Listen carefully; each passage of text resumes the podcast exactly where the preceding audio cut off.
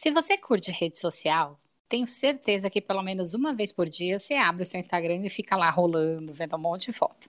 E já que você está ouvindo esse podcast, com certeza você se amarra em viagem e lá no Instagram deve seguir alguns viajantes. Você já parou para pensar na vida dos influenciadores de viagem enquanto rolava o seu feed infinito? Muito provavelmente já, né? Você ficou olhando aqueles shapes sarados, barriga de tanquinho, bunda de pêssego e as pessoas sempre fazendo poses contemplativas em lugares paradisíacos. Agora me diga, você conhece ou acompanha algum viajante que fuja desses estereótipos? Um viajante gordo, por exemplo, que fala das suas andanças pelo mundo. Então, uma coisa que eu descobri viajando foi. Essa daí é a Poliane Marques. Para os íntimos, apenas Poli. E ela está buscando subverter essa lógica e remar contra a maré. Na verdade, algumas vezes a gente encontra esses corpos dissidentes, essas pessoas fora desse padrão branco, classe média, hétero, cis, por aí, sabe? A gente encontra nas viagens algumas poucas pessoas. Só que nas redes sociais a gente encontra menos ainda.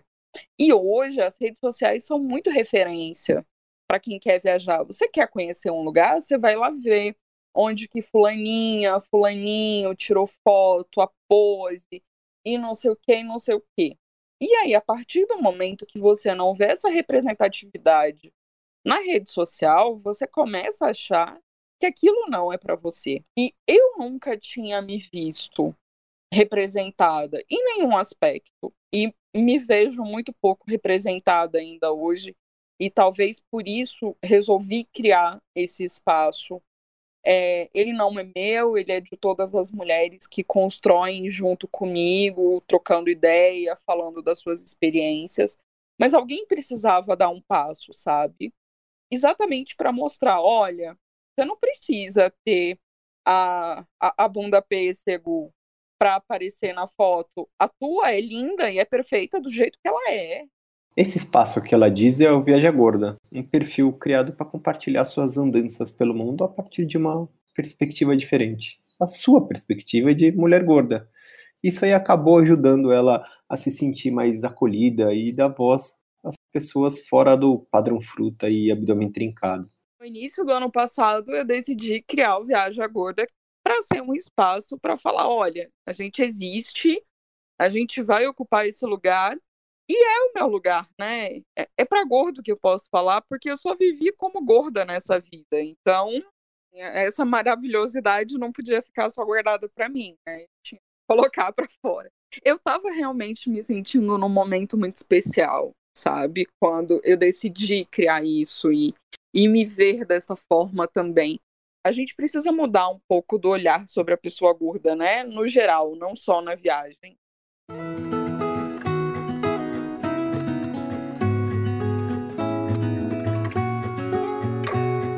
meu povo! Eu sou Marcelo Castro.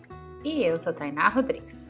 E esse é o Viajar Pra Quê? O nosso podcast semanal onde histórias, piadas, perrengues e reflexões estão tudo junto e misturado.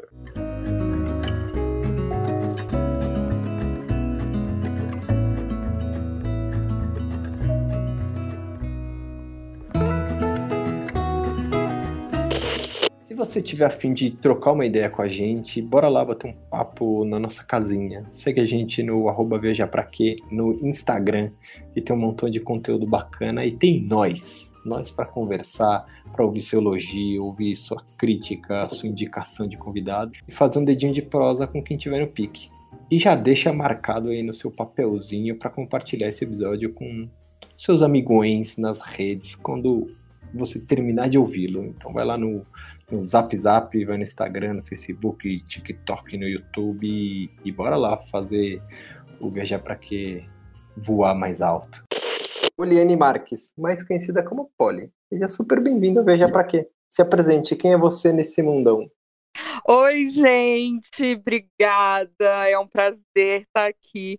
E ó, eu sou jornalista e o meu sonho era ser a pessoa que falava em Brasília 19 horas. Mas aí depois eu descobri que não era a melhor coisa do mundo. Não é a melhor profissão, né, pessoal? Deixa pra lá. Boa noite. Em Brasília, 19 horas.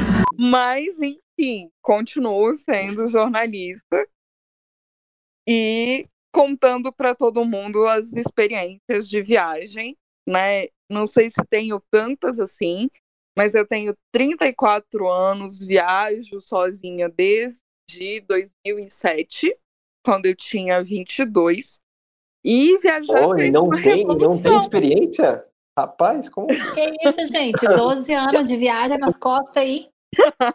É, de porque teve muito trabalho no meio disso, né? Às vezes a gente precisa viajar só nas férias, viajar só quando dá para emendar aquele feriado ali. Então é um negócio. Mas a gente, enfim, nesses 12 Dá anos eu fui, pulos. Fui tentando isso, fui dando meus pulos, tentando viajar o máximo que podia.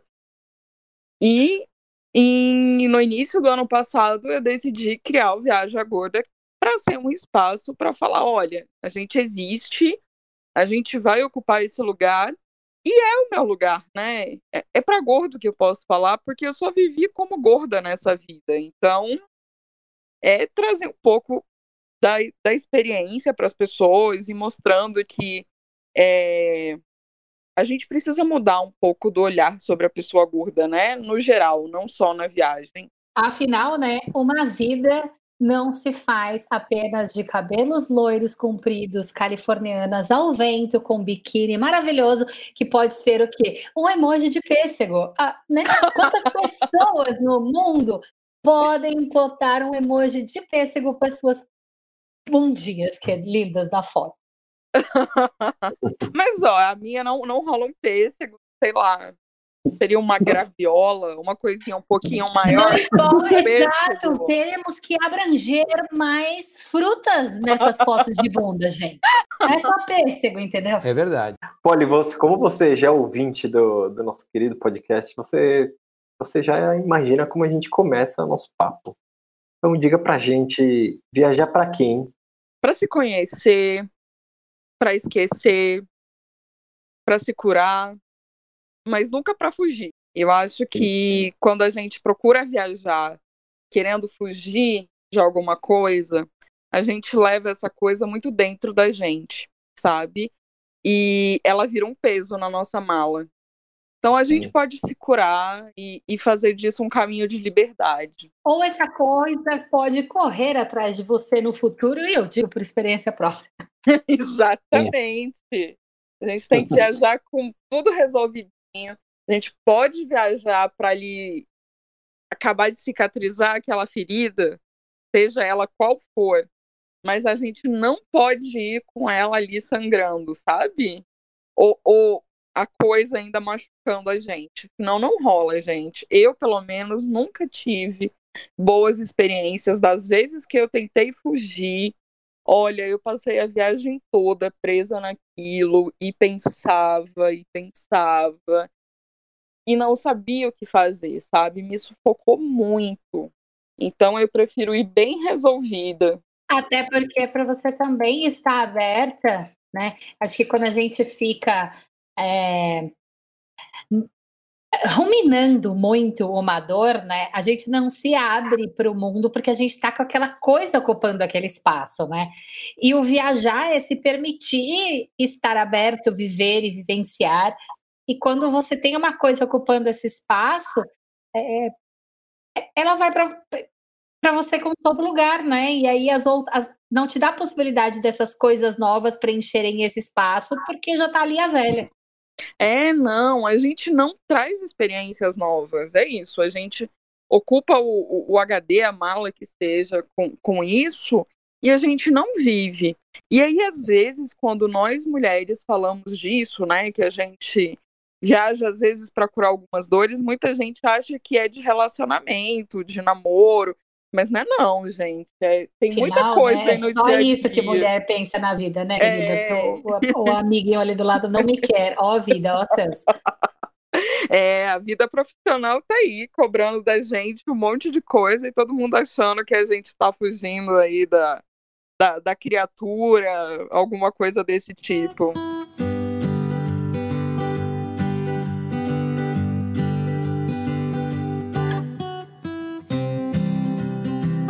Bom, você já deu um spoiler de que você começou a viajar aí sozinha há 12 anos atrás, mas como que você se conectou? Como que surgiu esse desejo? Foi uma coisa assim, você olhou para você mesma e falei, é isso, quero desbravar esse mundão. Como foi seu start? Conta aí pra gente.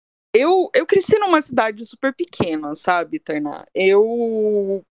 Uma cidade pequena mesmo. Hoje ela cresceu, tem 7 mil habitantes. E eu sempre achei que aquilo era muito pequeno para mim. Eu queria conhecer coisa nova, gente nova, mas eu não tinha possibilidade, porque não rolava muita grana, não rolava tempo, enfim. É, depois eu me mudei para Brasília, que é onde eu vivo hoje, e consegui um emprego ali e consegui falar, olha, o que eu sempre quis era conhecer lugares diferentes. Então eu vou juntar uma grana e vou conhecer São Paulo, que eu sempre achei que São Paulo era a maior referência de mundo que eu poderia ter naquele momento. E aí foi assim, um belo dia, perto de feriado, eu peguei minha malinha, fui pro aeroporto, quase morrendo de medo, de vergonha, mas fui. Eu lembro que essa ocasião aconteceu um negócio muito engraçado, porque assim, eu hoje sou mais de boa para assumir umas coisas, mas assim, eu tinha muita vergonha de falar, olha, eu nunca andei de avião. Aí, quando o avião foi decolar, eu tava para passar mal de medo, assim. Aí eu virei pra moça do lado, falei, eu posso pegar na sua mão? Aí ela olhou assim, eu falei, não, é que eu sempre fico nervosa nessa hora da decolagem. e é isso. Teve uma pessoa que segurou a minha mão na primeira vez que eu decidi ganhar esse mundo. E ela, e ela, e ela te olhou com uma cara meio estranha? Eu acho, eu acho que ela tava vendo, Marcelo, que eu tava tão pálida já. Eu acho que, né, alguma coisa, ela viu que alguma coisa tava muito errada, porque eu tava com muito medo. Muito. Imagina aquela coisa enorme, e ainda eram os aviões de uma empresa que teve aqui um tempo, que era. A passagem era bem baratinha, que a gente só comprava pela internet. Então o avião era péssimo, sabe? Tinha um negócio remendado. Eu acho Nossa. que ela entendeu meu medo, ela entendeu meu medo, e aí ela não ficou tão assim, achando estranho, não. Depois a gente bateu um papo, ela pareceu bem legal. Mas a primeira vez foi essa. E aí depois eu vi que, olha, é possível. Aí eu decidi conhecer o mar. Eu conheci o mar com 25 anos, no Rio de Janeiro. É, eu sou de Minas, né? A gente não, não, não tem mar, só tem bar. E aí eu perdi tanto medo que em 2014 eu fui sozinha pra Itália, num voo de, sei lá, 12 horas, 13 horas né? Então, a gente vai dando uns passinhos menores e vai descobrindo que, que viajar é pra gente, que é possível com medo ou sem medo. Na verdade, eu não gosto muito de falar com isso, ah, eu fui com medo. Não, eu tomei consciência daquilo e pude ir, sabe? E transpôs o medo, né? Exatamente. Eu acho isso que você está falando muito legal, assim. É, eu vejo várias pessoas falando de ah, você tem que ir, você tem que se jogar e é, já vende tudo e vai de uma vez. E, cara, eu acho isso tão, tão invasivo, porque cada processo e cada pessoa é diferente, sabe? E eu acho que às vezes é necessário realmente fazer isso que você fez, de ir entendendo, encontrando expandindo a sua zona de conforto, na verdade, né? É, você estava Bras... na sua cidade pequena, resolveu ir para Brasília, expandiu um pouco, aí você resolveu ir para São Paulo mais um pouco, e você vai crescendo isso é, conforme você vai ganhando mais confiança, né? Eu acho isso extremamente importante, não... ao contrário do que muita gente diz que vai, enfia a goela abaixo que vai, sabe? Pode ser uma experiência traumática, né? Sim, aí eu acho que a gente não aproveita muito as coisas, sabe? Eu acho que, assim, muitas vezes ir com aquele friozinho na barriga de será que vai dar certo, não vai, ainda é bom. mas se você vai com uma coisa que quase te paralisa, mas você tá fazendo porque falaram para você fazer, não é legal, não é legal, sabe? Sim, você fica, às vezes, tipo, eu, eu, acho que o medo, ele não pode ser paralisante, né? Ele pode, acho que o, o, eu acho que também tem uma coisa muito individual de cada um, sabe? De cada pessoa, não, não existe uma regra, né? Ainda mais, tipo, aproveitando emendando esse, esse papo, né? Esse, esse assunto, as coisas não sei, não dá para aplicar tudo para todo mundo, né? Eu queria que você falasse um pouco da, da história da, da, do Viaja Gorda, né? E principalmente na área de viagem, parece que o mundo é sempre aquele mundo cor-de-rosa de pessoas brancas com ou com o abdômen trincado, ou com a bunda e os peitos grandes, hétero. E no imaginário comum, quem não faz parte desse, desse estereótipo, tipo, você não pode viajar, sabe? Você não, não, ou não pode falar sobre as suas viagens, sabe? Que você não vai ser meio compreendido, não vai ser bem aceito, sabe? Eu queria como tipo como você desconstruiu um pouco essa imagem para você aproveitar suas viagens, para você aproveitar e também conversar com pessoas que tem que são gordas, que falam tipo que assumiram também que isso não é o problema que o mundo inteiro enxerga, sabe? Queria que você falasse um pouco sobre esse papo. Então, uma coisa que eu descobri viajando foi que assim, na verdade, algumas vezes a gente encontra esses corpos dissidentes, essas pessoas fora desse padrão branco, classe média, hétero, cis, por aí, sabe? A gente encontra nas viagens algumas poucas pessoas. Só que nas redes sociais a gente encontra menos ainda.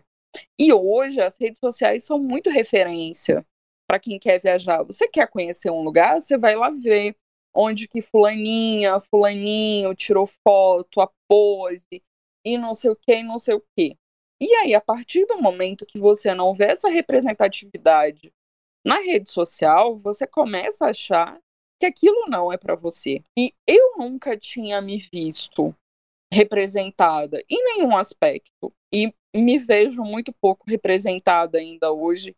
E talvez por isso resolvi criar esse espaço é, ele não é meu, ele é de todas as mulheres que constroem junto comigo, trocando ideia, falando das suas experiências. Mas alguém precisava dar um passo, sabe? Exatamente para mostrar: olha, você não precisa ter a, a, a bunda pêssego para aparecer na foto. A tua é linda e é perfeita do jeito que ela é. E faltava muita informação sobre acessibilidade também porque as pessoas, uh, principalmente no meio de viagem, é, gosta muito de contar que foi tudo lindo, tudo maravilhoso, e perrengue que é bom ninguém te conta, né? Então eu falava, olha, a gente precisa falar de acessibilidade. Quando eu fui para o Vaticano em 2014, eu não sabia que tinha uma escada com 500 e tantos degraus para chegar na cúpula. E eu fui fazer aquilo sozinha, sabe? E quase morrendo. Por quê? Porque ninguém falou isso em nenhum lugar. E aí eu não me toquei que eu podia pegar o elevador, sei lá, economizar em outra coisa e pagar o elevador para subir uma parte, sabe? Na época eu era uma pessoa bem mais sedentária do que eu sou hoje. E não é porque eu sou gorda, era porque eu era sedentária mesmo. Então faltava informação para isso, faltava coisa, sabe? Eu sentia muito. Eu sentia que às vezes era pesado essa coisa de, ah, eu vou fazer uma mala, uma mala de mão, mas o meu casaco é muito mais pesado que o seu, porque eu visto um número muito maior, né? Então faltavam esses detalhes assim. E que aí eu tentei trazer. E tentei trazer junto comigo outras pessoas dissidentes. Né? Hoje eu tento dialogar, apesar de ser uma mulher branca, por exemplo, com a comunidade negra. Eu tenho várias seguidoras negras e que se sentem muito à vontade de se expressar no Viaja, porque encontra ali um espaço antirracista, porque eu estou sempre me posicionando nesse sentido. A comunidade LGBT também tem muito espaço. Então a gente tenta trazer todo mundo porque, de certa forma, tá todo mundo meio fora desse padrão imaginário de viagem, né? Que eu acho que a gente só acha na internet mesmo.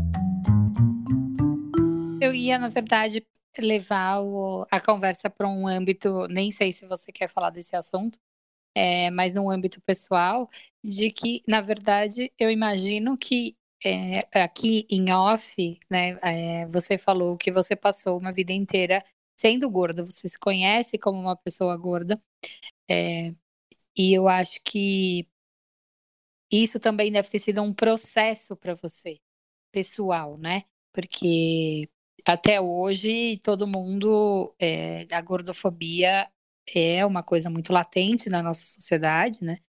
É, criança sempre faz bullying com gordo, é, as pessoas. Adulto faz bullying. Adulto faz bullying com gordo, as pessoas apontam. É aquele gordo ali na esquina, não tá vendo ali passando? É, vira ponto de referência, vira, sabe?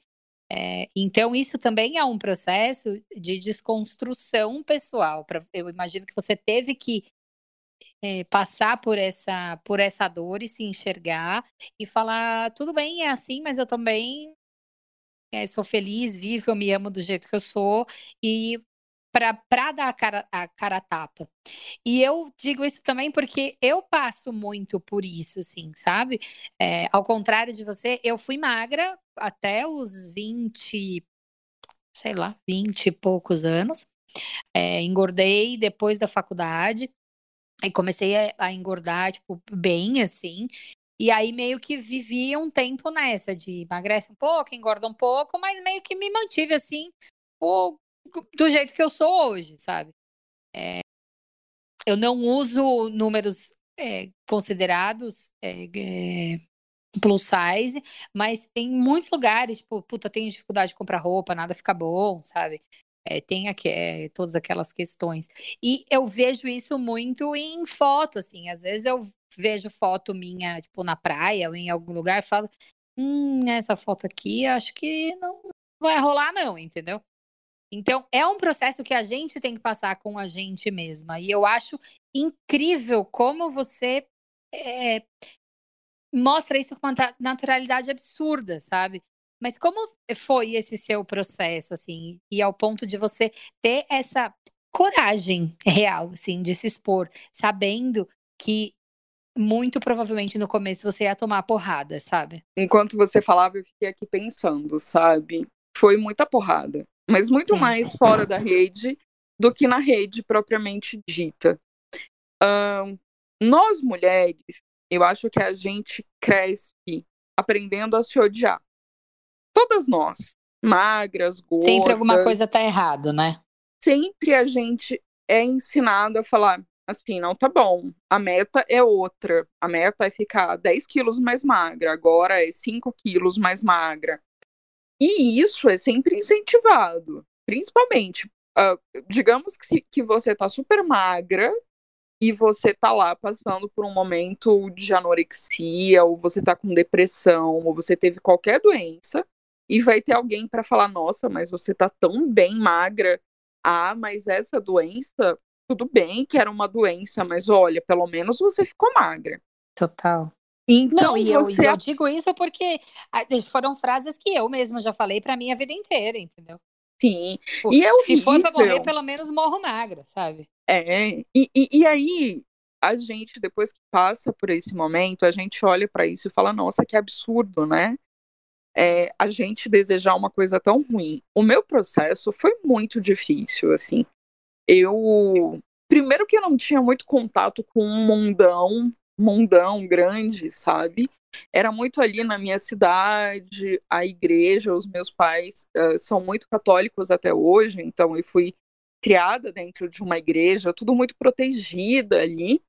E eu era menininha bonitinha, gordinha, sabe? Redonda mesmo, em tudo, bochecha, barriga, perninha, tudo redondo. E isso foi estimulado por muito tempo, né? Porque uma criança gordinha é bonitinha. E aí depois você vai crescendo, e aí o, o inferno começa, né? De você começar a se odiar. E eu me odiei tanto nesse processo que por volta dos 15 anos, 16 anos, eu desenvolvi bulimia. Eu perdi quase 40 quilos e era extremamente aplaudida por isso. Tanto que recentemente eu postei uma foto disso, de, desse momento, assim, eu tenho foto com a, a, como é que chama isso aqui? As saboneteiras estufadas para fora, o osso do quadril estufado para fora, porque eu fiquei muito magra e a minha cara era sempre triste. E comecei a ganhar peso de novo depois da faculdade. Eu acho que assim, o processo de sair da minha casa, vir para uma outra casa, para uma outra cidade, conhecer um universo que era tão diferente do meu foi pesado também. Né, a faculdade demandava muito, eu trabalhava nessa época, comecei a ganhar muito peso de novo. E fui pro auge, assim, fui para quase 80 quilos. Na época era o maior peso que eu já tinha tido. Uh, e me odiava completamente, né? Eu não conseguia achar que nada estava bom, apesar de algumas pessoas falarem: nossa, mas você é bonita, é agradável estar com você. Mas eu odiava aquilo. E eu não me relacionava com pessoas gordas. Tinha esse detalhe. Eu não era só a gorda que me odiava, eu era gordofóbica, porque eu achava que não estava legal aquilo. E aí, há uns cinco anos, quatro anos, eu me apaixonei por uma pessoa também gorda. Aí eu olhava e falava, mas eu não posso estar apaixonada por um corpo tão parecido com o meu. E aí eu comecei a falar, falar, olha, na verdade é uma loucura eu não poder me apaixonar por um corpo parecido com o meu. E se eu gosto tanto desse corpo e do que esse corpo carrega, por que não olhar para o meu com um pouco mais de boa vontade? E aí foi o start. E aí eu comecei a me aproximar de outras pessoas gordas, comecei a conhecer grupos de mulheres gordas e trocar experiência sobre isso, né? T todas carregando as suas marcas, mas todas muito, muito abertas também para o amor próprio. É, e a gente foi uma ajudando a outra a construir isso, sabe? Eu acho que a presença de outras mulheres é muito importante nos nossos processos, sabe? Outras mulheres uh, que também vivem processos é, parecidos, porque a gente também aprende muito que a gente precisa competir umas com as outras, né? E aí, quando a gente tem uma rede de mulheres acolhedoras, parece que tudo vai fazendo mais sentido. E aí eu comecei a me apaixonar por mim de uma forma que hum, eu espero que não tenha mais volta, sabe? Tem quatro anos é, que eu comecei a me ver de uma outra forma. E aí sim, você vê as fotos desse período, é uma pessoa que tá sorrindo, tá sempre rodeado de amigos, porque eu comecei a me, a me abrir mais para as outras pessoas também, a permitir que essas pessoas se aproximassem, porque daí eu já não tinha mais vergonha nenhuma. Eu não tinha o que esconder das pessoas. E comecei a me afastar de outras pessoas, as pessoas que eram tóxicas. E, e eu sempre falo isso no, no Viaja, que assim, a gente precisa se afastar de tudo que é tóxico pra gente. Aquela modelo lá, fulana, que vende o corpo magro, como se fosse a coisa mais fácil do mundo. Será que é isso mesmo? Será que essa imagem não é tóxica para mim? E para várias outras mulheres esse processo de se separar do que é tóxico, é, eu vejo também como um processo muito doloroso, porque muitas vezes essa pessoa tóxica ela é muito próxima a você e é uma pessoa que você durante muito tempo julgou que era uma pessoa, um amigo, um familiar, sabe? É muito doloroso e, e, e é doloroso até hoje. Assim, não é porque se passaram quatro anos que ficou mais fácil, sabe? Eu me lembro de uma conversa que eu tive com uma pessoa que eu gostava muito, muito, muito mesmo. E que um dia ela virou para mim e falou assim: Ai, mas eu não aguento mais você fazendo esses posts de gente gorda. Aí eu falei: Olha, eu tô falando de mim, né? É essa pessoa que eu sou. E aí eu fui reparar, por exemplo, que a gente nunca tava junto nas fotos, que essa pessoa tinha fotos com várias outras pessoas, mas eu tava sempre de fora. E aí eu comecei a perceber a toxicidade disso. Você leva um mega balde de água fria, porque você cria suas relações, né, baseadas nisso também, mas de repente você descobre que as pessoas têm vergonha de você. E você não quer estar perto de quem tem vergonha de você. Sim, e no seu caso, né, acho que o, o Viagem Gorda ele só foi um reflexo do que você estava vivendo, né?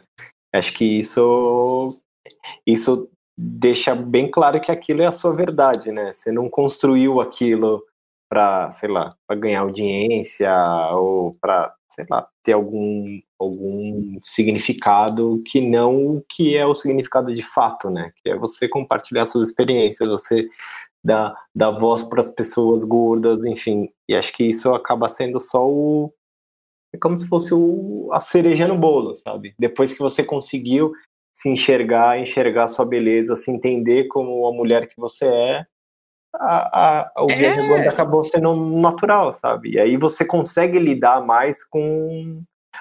Eu não sei se consegue lidar mais, porque também às vezes as pessoas extrapolam, mas você consegue lidar melhor com, com críticas que possam vir a surgir de forma preconceituosa. Né?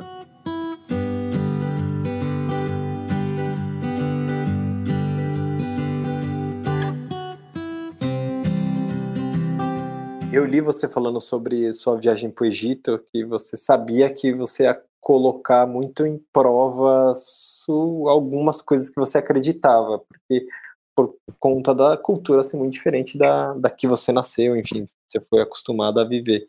Conta pra gente, como que foi esse seu rolê lá pela, pela terra da, das pirâmides? Eu sempre tive vontade também de conhecer o Egito. Então, quando eu decidi ir, na verdade, a, a partir do momento que eu fui me conhecendo melhor também, a gente vai se colocando limites, né?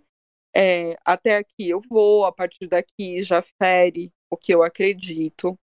É, e eu tenho uma caminhada feminista, enfim. E tento fazer tudo muito coerente. Quando eu fui para o Egito, quando eu decidi ir, eu falei: o que, que eu faço? Eu quero muito ir, é uma mega oportunidade de ir, mas é um país que subjuga suas mulheres, né? É uma religião predominante que subjuga as mulheres, é um país que tem pena de morte para quem é gay. Que, que, que, que eu vou fazer lá? Mas aí eu ponderei bastante. Tipo, o que eu vou procurar lá não é isso.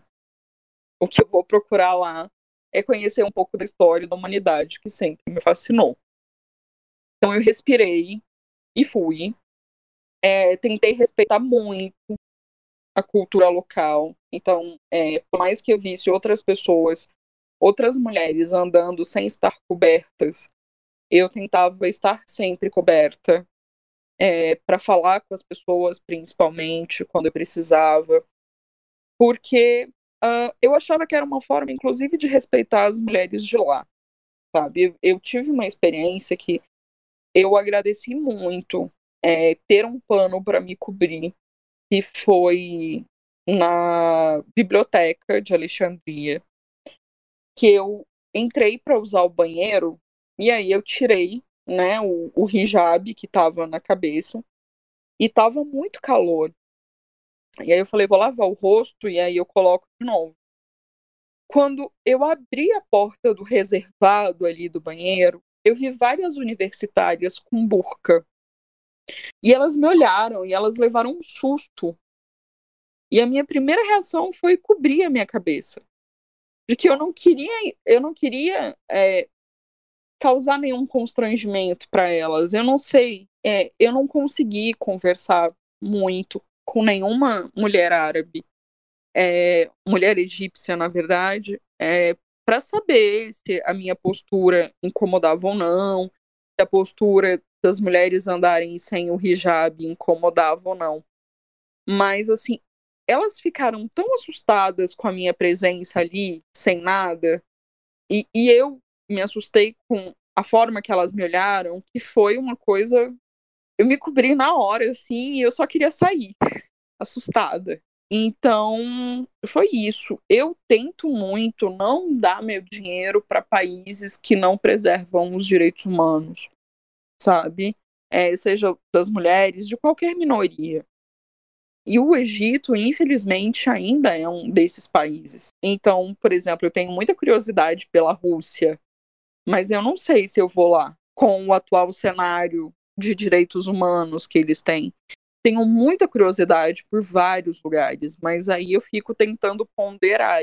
Você sabe que isso eu acho que é um assunto muito legal de pautar, que até eu estava conversando com o Marcelo uma vez é, sobre, não lembro, acho que era a Arábia Saudita, que eles estavam abrindo um programa para criador de conteúdo ir conhecer, quando eles estavam se abrindo para o turismo, depois de muitos anos fechados, e o Marcelo falou exatamente isso para mim. Ele falou: Ah, eu não sei se eu tenho vontade de conhecer um país que tenha esse.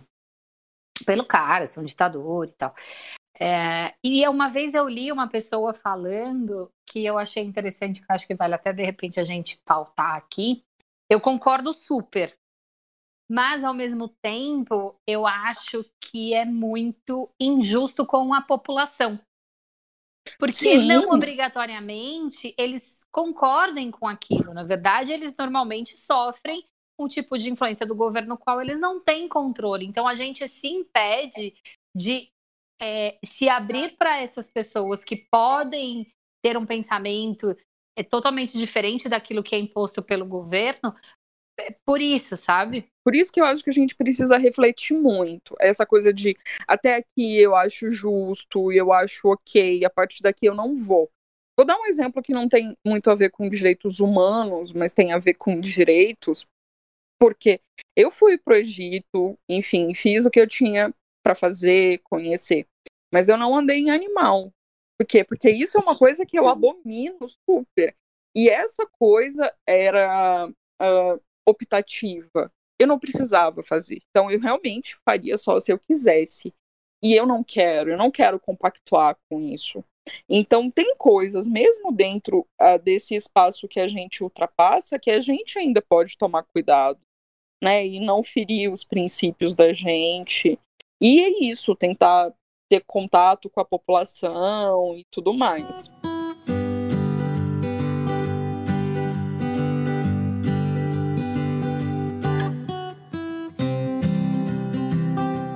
Polly, você falou do Vaticano, das escadas, e a gente sabe que você tem um relacionamento muito especial com com Roma, com a Itália. O que, que aconteceu aí nessa viagem? As escadas já foi um sofrimento. Mas o que, que aconteceu lá que te fez apaixonar por aquele lugar? Minha filha, não sei. Eu, eu sempre brinco que eu acho que é da outra vida e que eu preciso continuar indo lá para tentar entender, sabe? Eu me lembro que quando eu vi o primeiro monumento em Roma, eu me senti chegando em casa. Sabe quando você tá cansado de um lugar e de repente você abre a porta e se sente em casa? Foi assim que eu me senti. Eu lembro que eu abracei o meu amigo que estava comigo, é, porque eu encontrei um amigo lá em Roma. É, e, e falei, falei, cara, eu não sei o que, tá, que eu tô sentindo, sabe? Porque desde criança era aquele lugar que eu queria conhecer. Tipo, aí todo mundo querendo ir pra Disney, querendo, sei lá, ver a Xuxa, ir pro Hop Harry. Eu queria ir pra Roma, sabe? Eu parava para ver a novela que as pessoas falavam aquele italiano super engraçado da novela. Parlamente. É, muito assim. E queria comer uma bela pasta, falar uns amore mio. amore mio. Matteo e Giuliana. Sì. Allora facciamo la nostra vita. Noi due. Noi due, amore mio. Isso foi ficando, porque a minha experiência foi tão boa. Porque você imagina, você sai do seu país, você não fala a língua deles, você consegue se virar, porque eu, eu fui para outras cidades, eu tinha um, um amigo em Roma, a quem eu poderia pedir socorro.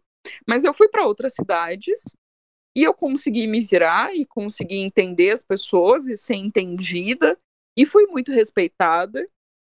E eu andava e, me, e, e sentia que estava tudo bem. E aí eu falei, ah, eu vou de novo. Por que não? Eu não voltei para São Paulo de novo, eu não fui de novo no Rio. Vou voltar. E aí começou uma, uma quase uma tradição, assim. É, eu trabalho para isso, praticamente, sabe? Eu abro mão de um monte de coisa, de roupa, de, sei lá, ter o, o aparelho eletrônico mais moderno, de fazer várias coisas, de comer em restaurante às vezes, para conseguir pagar passagem e o euro. É, total. E uso as pastas e os gelato, né, filha? Por ah, favor. muito. Eu não sei qual mais, mas assim, gelato é pelo menos a meta de um por dia, por favor. Ai, ó, eu nunca fui para Itália, mas vou te falar que é uma das minhas metas também, porque eu sou a louca do sorvete de pistache. Nossa, adoro. Mas o, os italianos não têm, não, não tem uma, uma pegada de. Como posso dizer? De falar, parece que tá reclamando das coisas, de falar alto.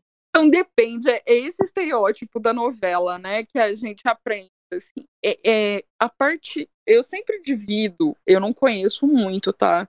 Eu posso estar tá sendo leviana aqui, mas vamos lá. De Roma para cima, eu percebo que Roma fica mais ou menos ali no meio da bota, né? Que é a visão do mapa que a gente tem na cabeça. Para cima, as pessoas são um pouco mais silenciosas, são mais frias, eu acho. O clima é mais frio também. E para baixo é o italiano que a gente conheceu na novela, que é a pessoa que fala mais alto. É, são aquelas casinhas que tem a roupa pendurada na frente, na varanda e pendurada pela rua. E aí eu acho que rola essa diferença, assim, sabe? Nápoles, eu conheci Nápoles no ano passado, foi no ano passado. E aí foi uma visão completamente diferente, assim, do que eu tinha visto, sei lá, em, em Florença, sabe? Das pessoas mais caladas, mais sisudas. Aproveitando que a gente falou de é, pasta, gelato, você fala bastante sobre como a comida tem conexão com a cultura dos diversos lugares, né? Fala das suas aventuras gastronômicas, da viagem.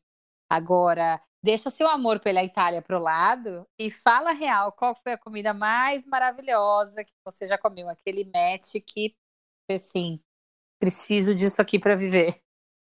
Ai, gente, tem uma tapioca no Rio Grande do Norte, em Natal, que olha, eu acho que aquilo é maravilhoso.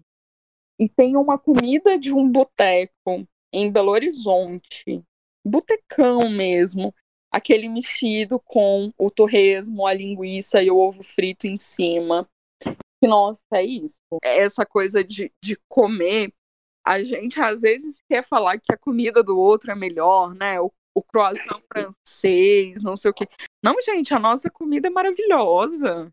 Uma feijoada, gente, uma feijoada de respeito, Sabe, você não vai achar em mais nenhum outro lugar. E eu gosto muito de comer. Você falando é, dessa coisa de falar sempre de comida, porque é um assunto que constrange muito as pessoas gordas, né?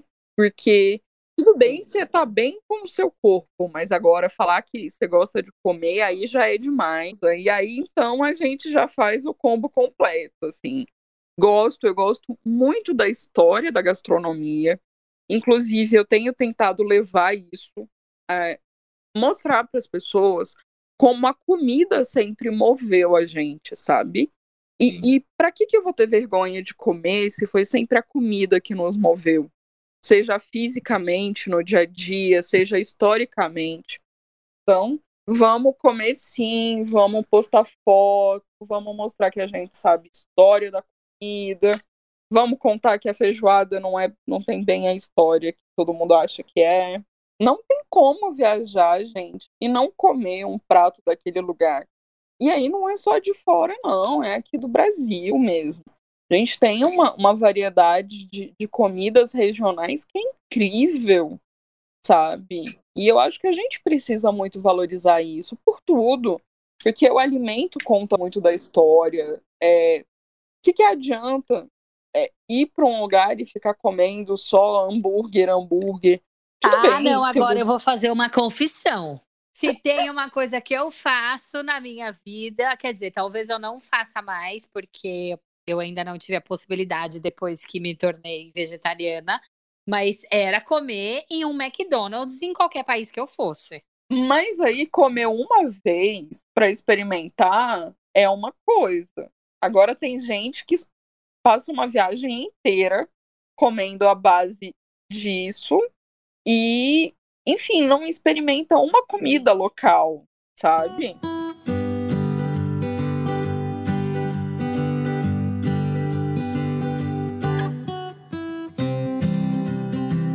Olha, eu vou abrir o jogo contigo. A gente sempre pergunta para os nossos convidados sobre perrengue. Sim. E nós dizemos que os nossos ouvintes adoram ouvir a gente passando perrengue, mas a real é que nós também gostamos de ouvir os nossos ouvintes passando perrengue para dar umas risadas. Então, abra o seu coração e fala, diga aí uma cilada bino que você, se que você enfrentou em uma de suas viagens. Eu não coube no banheiro. Eu não coube no chuveiro para tomar banho, gente. E isso é uma coisa que as pessoas gordas às vezes não têm acesso ao banho. Então foi difícil. Eu tive que me lavar de um lado, depois me virar e lavar do outro. E onde foi isso? Foi em Lisboa, numa guest house, assim. Aí eu falei, olha, se não se não me der outro chuveiro, eu vou vou para outro lugar. Não dá, não. Aí me botaram no outro quarto com banheiro, com suíte, assim. Aí foi mais fácil. Ô, Polly, é, eu fiquei curiosa aqui. Você falou da sua vinda para São Paulo, de você pegar na mão da pessoa no avião. Mas você apenas não citou o fato de você ter dormido num motel ao invés de um hotel quando você veio para São Paulo. Perrengue, é verdade. É, Não sabia nada, né? Sabia nada de viagem, não tinha aí esses, esses aplicativos todos pra gente fazer reserva. Aí eu fui procurando pelo lugar, e aí eu falei, ah, eu acho que aqui é bom. Era perto do metrô, ali, eu acho que da Barra Funda, se não me engano. E aí era ali perto, e aí eu vi que tinha várias coisas para fazer, e tendo o, o metrô perto era bom. E aí falei, é aqui que eu vou ficar. Menina, quando eu chego, começo a olhar. Eu olhei pra moça e falei, olha, eu tenho uma reserva aqui para quatro dias. Aí ela me olhou, a cara da mulher, gente. ela me olhou estranho, assim, ela falou, você tá sozinha? Eu falei, não. Aí ela não falou nada. Ela Aí pensou, é, mas logo mais vai aparecer alguém aí.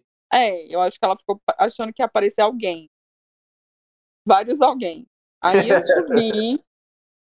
e aí cheguei lá, aquela cama esquisita de plástico, Nossa, com que aquele, aquele negócio de plástico no colchão.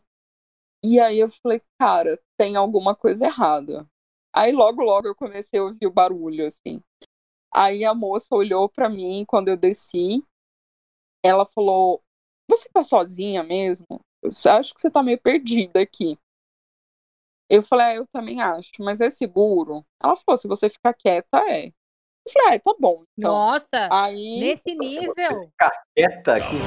É, eu acho que ela quis dizer que assim, não era pra eu ficar circulando muito ali pelo hotel ou pelas Pela pe- pela região, tá. exatamente. Aí o que, que eu, eu fazia? Eu andava o dia todo, aí eu encontrei alguns amigos, enfim, umas pessoas que eu tinha conhecido em algum tempo, e aí algumas vezes uns foram me levar lá de noite, sabe? Pra ter certeza que eu ia ficar bem. Aí todo mundo ficava mandando SMS na época, pra saber se tava tudo ok. Mas foi. Eu acho que foi a pior hospedagem de todas até hoje, hein? Várias vozes de noite. Sim, muitas. Nossa. E não era Dead People. Mas hoje eu recomendo que as pessoas olhem melhor as avaliações. Hoje em dia tem onde ver, né? ao contrário daquela época. Pesquisem bem antes Pesquisem de... bem.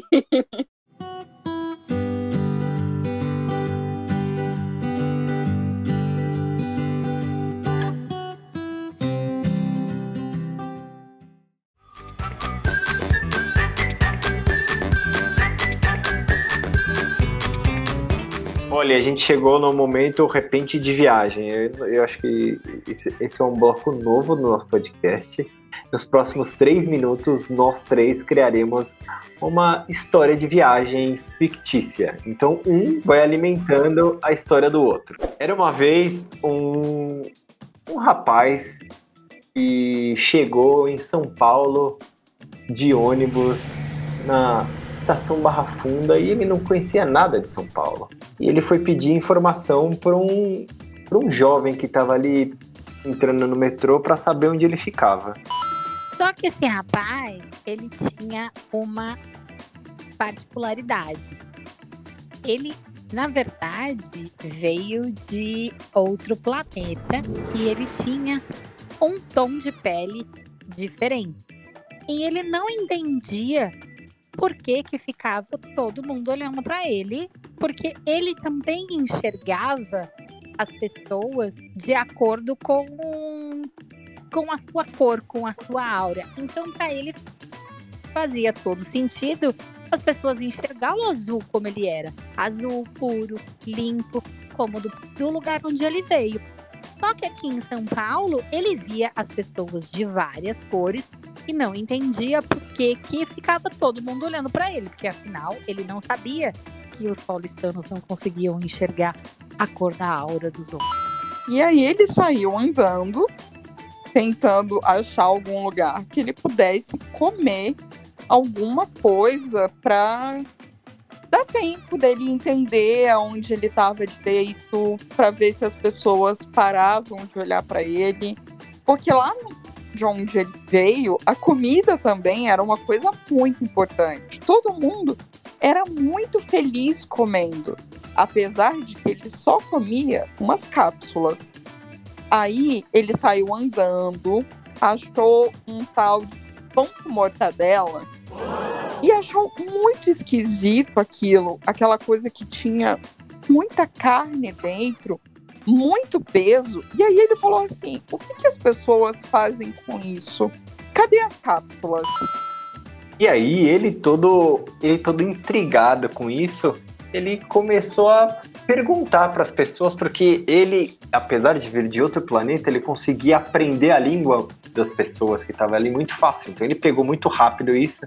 E aí ele ia falar com as pessoas, só que ele era meio verde assim, e as pessoas achavam que ele estava passando mal, assim, apesar da aparência fisicamente ser igual de um ser humano, a cor da pele dele é que era que era a diferente.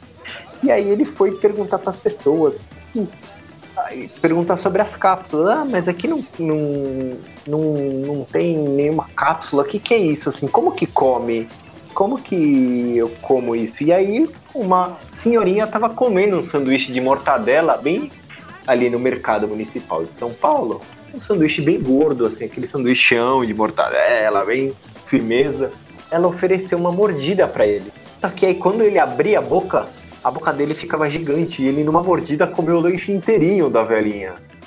E a velhinha, muito gentil, que tinha o coração muito doce, ficou intrigada e falou: Nossa, se ele comeu o sanduíche de mortadela em uma mordida só, é porque ele tá real com muita fome. E começou a puxar papo com ele.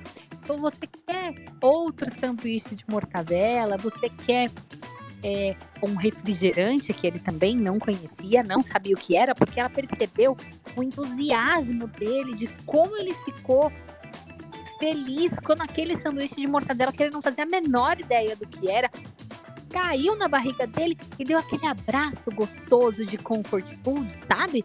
Que era muito diferente daquela relação fria que ele tinha da comida, que era só em cápsula. E ele começou, a velhinha começou a puxar papo com ele e querer conhecer mais sobre ele. Mas a coisa que chamou mais atenção desse viajante foi outra. Enquanto ele prestava atenção na velhinha, ele olhava para as próprias mãos e ele ia vendo que aquele azul, que era muito forte, quando ele chegou, estava diminuindo, estava ficando uma cor meio pálida. E à medida que a velhinha ia falando para ele de como era aqui, que ele ia conhecendo melhor a cultura, que ele ia uh, querendo saber mais, sei lá, eles, eles já estavam na parte de querer comer a coxinha. Ele ia ficando mais claro, sabe? Parecendo até com a cor da velhinha. E aí, ele vendo que ele tava, tava mudando, tava ficando mais claro, ele percebeu uma outra coisa, que apesar de estar ficando mais claro, ele via a pele dele envelhecer, tanto quanto a pele da velhinha. E aí ele começou a ficar maluco, assim, maluco, muito louco, assim. Ele começou a gritar no meio do mercado e, e gritava, assim, ficava se debatendo no chão e as pessoas, tipo, tudo ao redor. E aí ele saiu correndo pela rua tô correndo pela rua gritando, assim, tipo, se esperneando, falando onde eu tô, o que, que é isso, o que, que tá acontecendo comigo, a minha cor é verde, eu não sou desse jeito tal. Mas ninguém compreendia esse cidadão. Até que chegou uma garotinha e falou: Eu sou do mesmo lugar que você veio. E abraça que tá tudo certo. Tá bom, Sere. Ah, que fofo!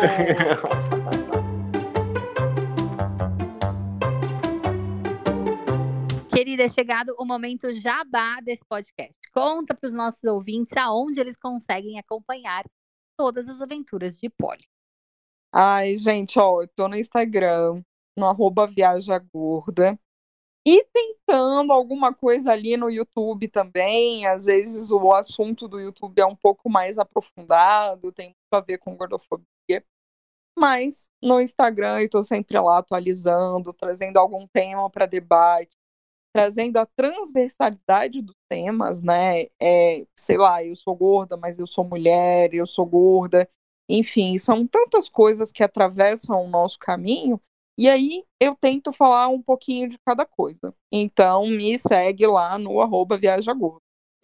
Bom, Polly, queria agradecer você por esse papo que foi genial. Esse papo aprender, dar risada e Espero que todo mundo tenha gostado. tenho certeza que eles gostaram, na verdade. E a gente se ouve numa próxima. Um abraço, meu pessoal. Nossa, quero muito agradecer. Há muito tempo que eu não conversava tanto assim, dava tanta risada. E eu acho que essa é uma forma de trazer uma coisa séria também, é, mas de forma leve, né? Então, super, super obrigada pela oportunidade, pelo cuidado de vocês. Uh, enfim, Obrigada mesmo, eu fiquei emocionada, porque eu já ouvia vocês fazia tempo, então eu fiquei nervosa e fiquei tensa, mas que bom e que a gente termina isso dando muita risada. Foi muito, muito obrigada. E eu espero que vocês gostem, enfim, e acompanhem esse trabalho também. Eu estou apenas apaixonada por você, querida. Queria agradecer demais a, a sua participação, foi incrível. Foi, eu acho que o que você falou sobre trazer um conteúdo é, extremamente importante com leveza foi exatamente o que você conseguiu transmitir nesse tempo que passamos aqui junto. Obrigada pelo seu tempo e obrigada, ouvintes, por estarem com a gente em mais esse episódio. A gente se ouve no próximo. Um beijo e tchau.